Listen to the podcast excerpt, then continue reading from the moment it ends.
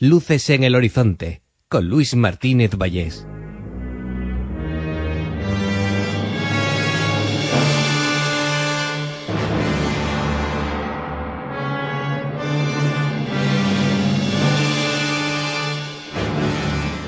Bienvenidos a Luces en el Horizonte, bienvenidos a un nuevo capítulo de estos de capítulos, de capítulos, madre mía, de películas, de películas de culto, películas eh, a rescatar, películas que nos comieron el corazón, películas que estaban en el videoclub, películas que llegaron a nuestra vida y que quizá eh, nos dejaron una muesquita, una marca, películas, películas que llegaron muchas veces y se quedaron aparcadas llegamos a una película realmente curiosa. Eh, siempre la he tenido rondando porque, en cierto modo, es eh, una historia que, que estaba en mi cabeza eh, desde que era chaval, desde que era bastante jovencito. Vampiros en La Habana.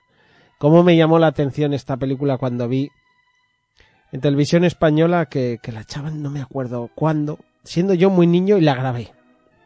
La grabé en, en mi vídeo y, la vi un montón de veces.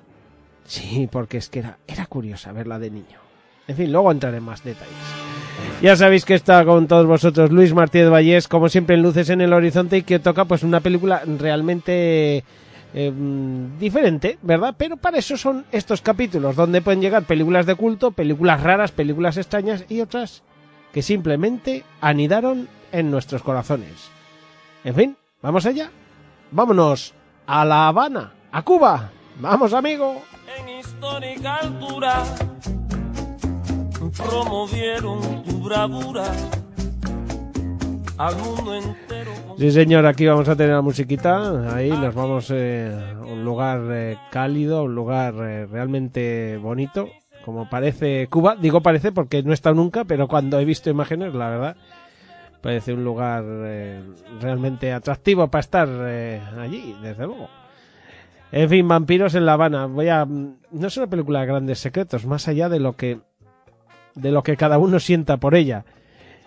Sirva este podcast para recordarla y para aquellos que como yo la tendríais ahí tenéis un rinconcito. Tenemos todos eh, ¿os acordáis en- de la película Cazador de Sueños de basada en Stephen King? Lo digo digo la película porque el libro el libro, eh, bueno, pues es otro rollo, ¿no? Eh, pero en la película sí que se ve más o menos claro que Dadich, el personaje de Dadich, tenía en su cabeza como una especie de gran biblioteca en la que tenía diferentes departamentos, departa- eh, habitaciones eh, donde guardaba eh, sus pensamientos, sus las cosas que había leído y tal. Pues eh, yo creo que todos tenemos una especie de biblioteca en nuestra cabeza, ¿verdad? Donde guardamos eh, ciertas cosas. Vampiros en La Habana está ahí, está en un rinconcito, eh, está ahí siempre. Luego contaré, luego contaré ciertas cosas de, de, ella, de, en cuanto a mí, porque me acuerdo, me acuerdo de algunos detalles con ella y, y de reírme con amigos incluso, o sea, realmente emotivo, por lo menos para mí, desde luego. Bueno, resulta que la película empieza, eh, por cierto, es de animación, ya lo voy diciendo, es de una animación muy particular, muy, muy particular, o sea, esto está muy alejado de la animación que nos ponía Disney con dibujos hechos con un delineado brutal de detalles, de, esto es sobre todo en esta Vampiros en La Habana es que es que la historia es realmente curiosa, es llamativa, en fin, tremenda. Y es que la película empieza diciéndonos que ha habido vampiros desde siempre, que lo sepáis, pero esto también se ha politizado como todo y va a tener sus diferentes eh, facciones en la Tierra. La historia de los vampiros se pierde en la lejanía de los tiempos remotos. Es solo en 1870 cuando los vampiros comenzaron a organizarse. Vampiros inmigrantes se unieron en Chicago, formando la sociedad Capa Nostra. Presidente Johnny Terrori. En Europa, crearon el grupo Vampiro, con sede en Düsseldorf.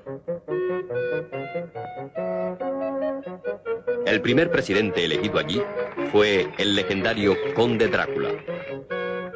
Uno de sus hijos, el joven científico Werner Amadeus, trabajaba buscando una fórmula que permitiera a los vampiros resistir el sol. después de largos y pacientes experimentos con perros vampiros, en 1905, el científico pensó que ya tenía la solución.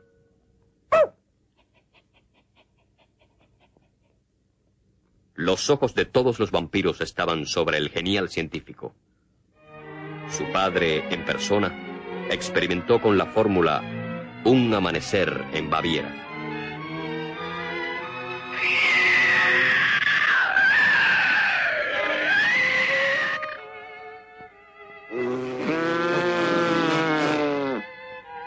Ridiculizado y humillado, el joven Werner Amadeus tomó sus escritos a su sobrino Joseph Emanuel y partió hacia las Antillas.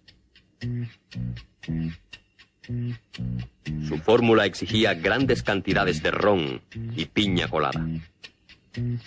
En 1921 experimentó con su sobrino una nueva variante.